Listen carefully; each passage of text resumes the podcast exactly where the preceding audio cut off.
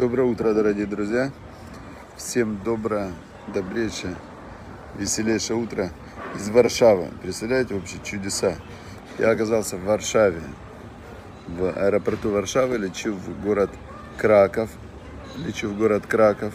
И вот тут тоже вот, вот так могу провести сейчас урок. Представляете? Все. Мы живем в мире, когда знания вообще открыты, всем переходят вот так с места на место. Я в Варшаве. Хорошо. А мы продолжаем изучать объективную реальность, объективное знание. То знание, которое не меняется в зависимости от места пребывания человека. То знание, которое не меняется в зависимости от времени, в котором он находится. То есть объективная реальность, которая находится, которая является корнем, можно сказать, корнем той реальности, которая, которую можно воспринимать. Да, духовная реальность, она является причиной, а материальная реальность следствием. Как меня слышно, да? По десятибальной шкале. Скажите, как меня слышно? Видно, я думаю, хорошо. А как слышно по десятибальной шкале? Поставьте мне циферку. Прошкалируйте, как звук. По десятибальной шкале. Как меня слышно? Так. Лера Шор. Так, Максим, как слышно меня? Напишите циферку по десятибальной шкале. Яков Шатадин. Как меня слышно? 10-10. Отлично, все. Значит, сегодня, сегодня у нас 14 число месяца Кислев и 18 ноября. Значит, 10.00 по украинскому времени, почему-то 9 9.07 сейчас по польскому времени. И, значит, сегодня очень интересная такая вещь, которая объяснение объяснение, какие бывают разновидности людей. Вот смотрите, терминология, да, такая религиозная терминология, как есть, везде есть иерархия, везде есть какие-то звания, да. Вот, оказывается, есть в религиозном мире тоже есть знание, звание духовного, духовной силы человека, да. Смотрите, объясняет, это Рэба объяснял еще Шалом Дов Бер, это один из предыдущих любавичных Рэба, он объясняет так – есть такое понятие цадик. Цадик э, на, русский переводят праведник, да? Праведник. И есть э, такое определение цадик. Вот, например, там Яков Шатадин цадик, например, да, мы можем сказать. Есть, э, есть такое понятие, как Яшар, прямой. Значит, кто у нас прямой, не знаю, кто прямой. В общем, сейчас объяснят нам, кто такой прямой. Дословно Яшар это как прямой, вот справедливый. Он все время идет по, по золотой середине. Вот точно он идет как правильно. Теперь есть э, такое понятие, как хасид. Хасид это благочестивый. Это тот, который э, хасид э, делает больше, чем, чем положено. То есть цадик делает то, что надо. Яшар делает, вот прямо сейчас мы знаем точно то, что надо. А хасид сейчас мы знаем тоже, чем отличается от них. Значит, цадиком называется человек, когда у него высокий уровень выполнения положительных заповедей. Как мы знаем, есть 248 повелевающих заповедей и есть 365 запрещающих заповедей. Вот э, у меня всегда была идея, что человек должен начать соблюдать Тору с повелевающих заповедей, если он начинает изучать, потому что их несложно соблюдать. То есть запреты это сложнее, там, перестать работать в шаббат, перестать кушать ту еду, которую ты привык э, кушать и любишь кушать, перестать э, там э, общаться с какими-то женщинами запрещенными, да, ну для кого-то это сложно. Теперь э, запреты сложно, а повелевающие заповеди просто. Одел тфилин, одел тфилин на руку, тфилин на лоб. Сказал Шма Исраэль, утром сказал, вечером сказал, Тору поучил. То есть тот, кто выполняет повелевающие заповеди, он называется цадик, да, праведник от слова правая рука, да, то есть это очень интересно. Я даже когда-то переходил, задавал вопрос Равмоши Ильяшев, сын э, Рав Ильяшева, который в то время был глава вообще еврейского религиозного мира. И я его сына спрашивал, можно так говорить людям? Он говорит, ты знаешь, говорит, но добавляю всегда, что вы должны и запрещающие соблюдать, но, то есть вы должны как бы подчеркивать, что вы должны соблюдать и повелевающие, и запрещающие, но начните хотя бы с повелевающих. Хотя бы начните это делать, и сила этих заповедей, оно вас изменит, изменит вашу жизнь. Значит, э, хорошо, это цадик. Теперь, кто такой Яшар, прямой? Яшар – это тот, кто соблюдает все отрицательные заповеди. И он привлекает в мир раскрытие выше порядка мироздания. Почему это Яшар привлекает в мир больше, вот это тот, кто воздерживается от запретов, почему он привлекает в мир больше света? Тут очень это все понятно, смотрите. То есть э, там, где сложнее, там больше награда. И мне когда-то запомнилась аналогия такая, что когда человек хочет увидеть кино в кинотеатре, должны выключить свет. То есть только когда полная темнота, более четко видно на экране то, что хотел показать автор фильма, да. А если в зале свет, то при этом свете уже фильм не так виден на экране. То же самое, когда человек начинает, перестает нарушать запреты Торы, то есть он ставит себя в рамки Торы, тогда у него повелевающие заповеди, это как фильм, оказывает больший эффект. То есть я вот так для себя когда-то понял вот эту разницу между. Но здесь написано языком Кабалы, Хасидута, что тот, кто воздерживается от нарушения запрещающих заповедей, он привлекает в мир раскрытия какой-то больший свет. Теперь дальше. И есть еще выше всех называется выше всех это хасид. Кто такой хасид? В хасиде тоже есть три ступени, да, три ступени в хасиде. Первая ступень хасида – это такой человек, которого не обременяют и не приводят в смятение вещи, относящиеся к материальному миру. Каждый может достичь этого, и каждый должен достичь этого. А, например, если человек, э, вот я в свое время, да, я когда начал соблюдать заповеди, я понял, что я не могу совмещать материальный, вот тот мир, в котором я жил, друзей, знакомых, э, вот это вот, ну, вся инфраструктура, работа моя в то время. Я понял, что я не могу совмещать это с э, служением Всевышнему. я уехал в Иерусалим, и в Иерусалиме полностью погрузился только вот нон-стоп молитва, изучение Торы, и вот так вот нон-стоп целый день, да, погрузился в религиозный мир. И мне было достаточно легко, то есть мы полностью были погружены, у нас не было в квартире ни радио, ни телевизора. Вообще мы были отрезаны от нерели...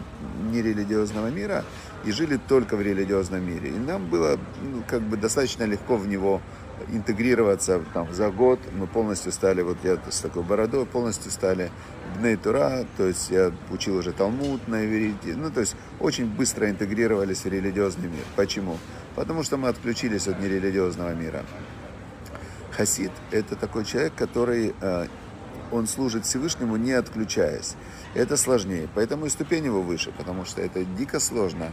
Вот, например, я сейчас сижу здесь в аэропорту, да, аэропорт какой-то, Варшава. Там. Ну вот сижу и сижу. Да, это сложнее, чем сидеть, например, в бет мидраше или дома, когда все тебе, все на блюдечке с голубой каемочкой. Тут не надо было сейчас найти интернет, подключиться. Там очень-очень такая, это не просто, когда ты служишь Всевышнему, но при этом в материальном мире, который тебя ведет в другую сторону. Значит, первая ступень хасида – это тот, кто может служить в материальном мире. Вторая ступень хасида еще выше. Такой человек, который все, что к нему относится, он видит это как божественное проявление. И, значит, э, вот, и когда он это видит как божественное проявление, все вокруг, то у него все вокруг становится божественным проявлением, он как будто бы это включает, как катализатор такой.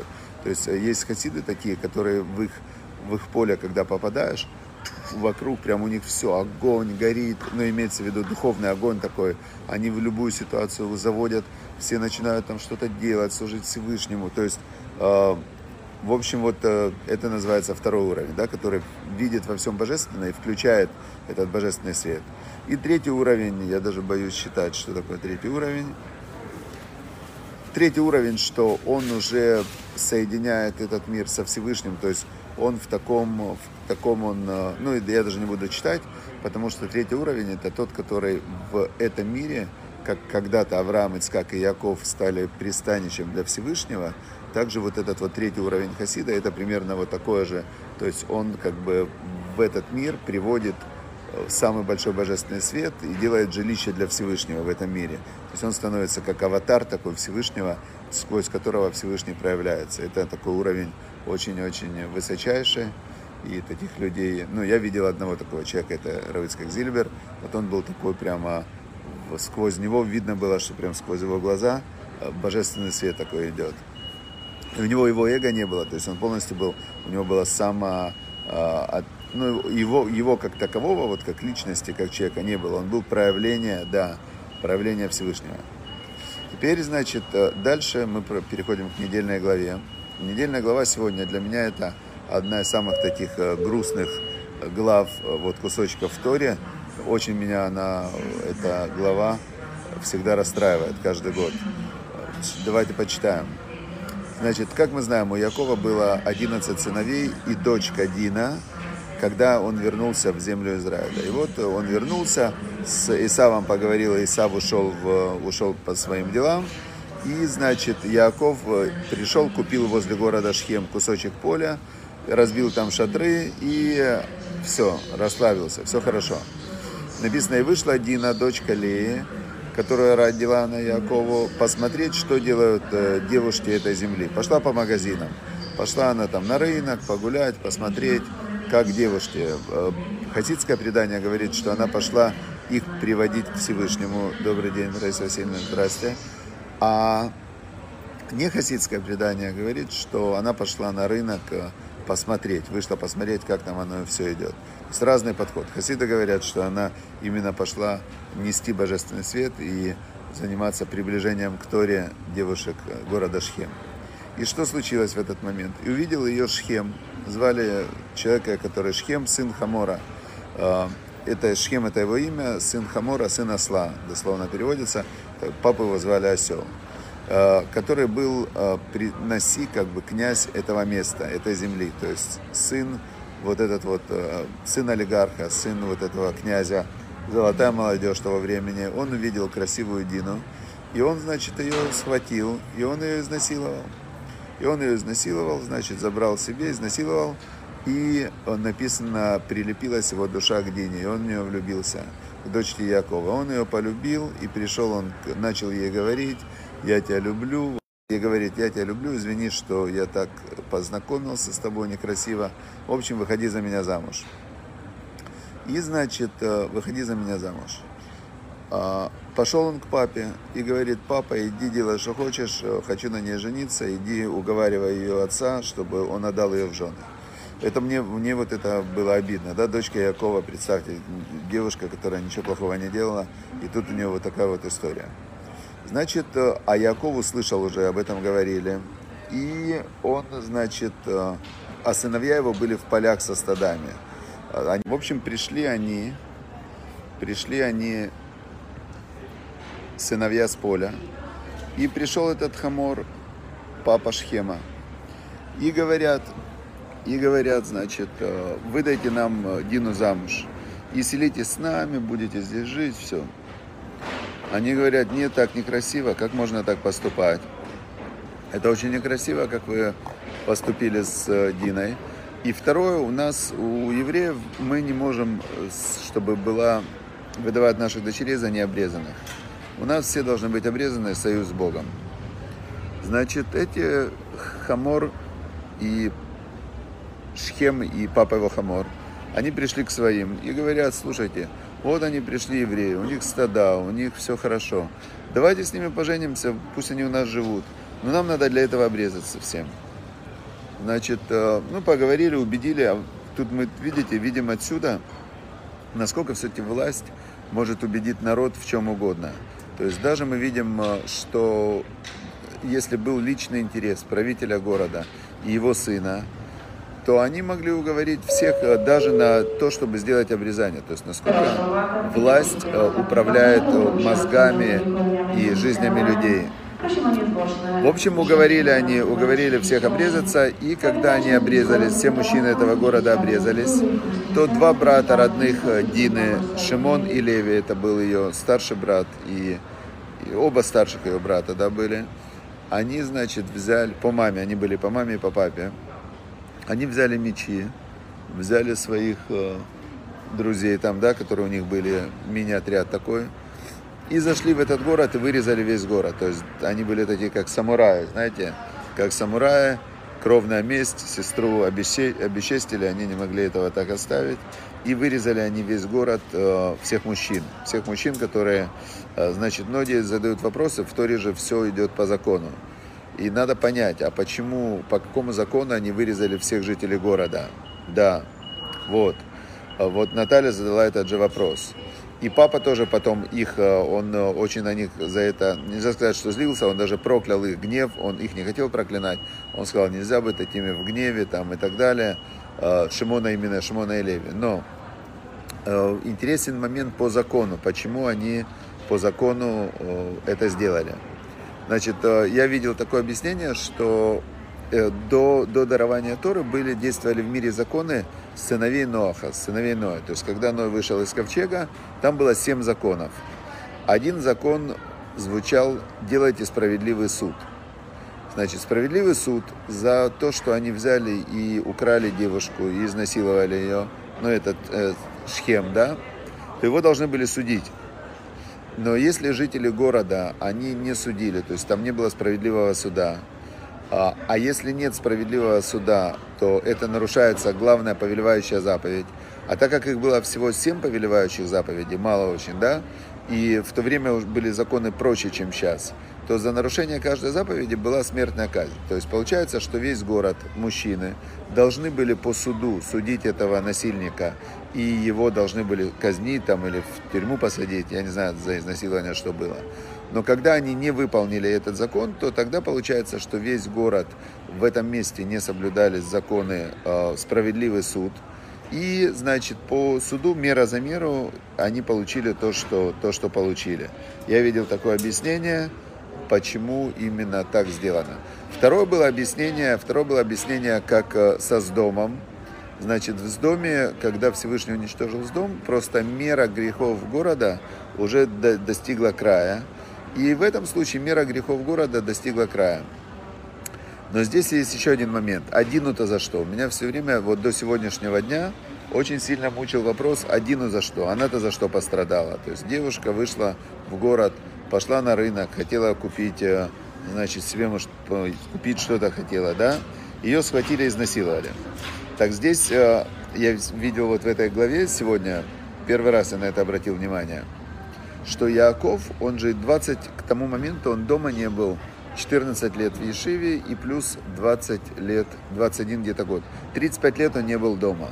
35 лет он не был, не видел своих родителей.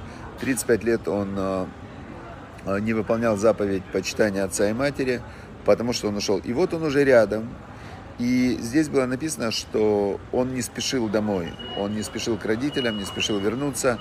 И вот здесь иногда есть такая, такой момент, что проблемы с детьми больше всего страдают в этой ситуации родители. И все идет мера за меру. Мера за меру. То есть здесь была вот э, с точки зрения Якова, может быть, какое-то промедление. И второе, говорят наши мудрецы, что вторая была его ошибка, за которую э, пострадала Дина – когда, когда он встречался с Исавом, написано, он всех детей показал Исаву, а Дину не показал. Дину он спрятал. Почему он Дину спрятал? Потому что, потому что он боялся, что сейчас Исав скажет, слушай, давай на племяннице женюсь. Вот мы вообще тогда, у нас будет мир, у меня будет такая праведная жена, дети будут от... Э, тогда можно было жениться на племянницах до дарования Тора. Дети будут праведные, мы с тобой как-то ближе станем тогда. И Яков боялся, и он ее спрятал. Хотя в этом был, возможно, шанс действительно Исава исправить и поставить его на правильный путь, и дети бы его были один, и бы точно были бы праведные дети, и совсем бы мировая цивилизация, мировая история могла пойти по другому пути, если бы, если бы Яков не спрятал тогда Дину в ящик. И когда он ее спрятал, и не показал Исаву. Потом ее схватил и изнасиловал Шхем. То есть он ее не хотел отдавать э, злодею, а получилось, что он ее чуть не отдал злодею. И потом есть предание, что Дина каким-то образом попала, попала Дина в Египет, и будущая жена Йосефа, на которой он потом женился в Египте, она была из потомков Дины. В общем, очень все в этом мире перекрещено через поколения. Недавно, недавно один из э, слушателей, я не буду называть имена, а, кто-то слушал уроки Торы, слушал, слушал несколько лет, решил пройти диюр. Начал проходить диюр, все. Потом, значит, прошел тест ДНК, оказалось, что у него 85% еврейской крови. И он, его семья в жизни, они даже не было, не было намека, что они евреи. Это с, ну, такая э, кавказские народы, там все такие с Кавказа, да, то есть вообще никто про это даже близко не говорил. А оказалось, что их семья все время на протяжении поколений женилась только на, на там, несколько семей, и все они были евреи, представляете? Вот мы не знаем, как это все перевернуто в этом мире, очень все... Вот сейчас как раз мы подходим к тому, что открываются какие-то такие тайны, что просто нереально. Все, всем хорошего дня, чтобы мы были хасидами, которые вокруг себя все приводят к служению Всевышнему и несем божественный свет в свою жизнь, а потом в мир вокруг себя. Все, всем удачи, успехов, добра, с Божьей помощью. Все, счастливо, до свидания.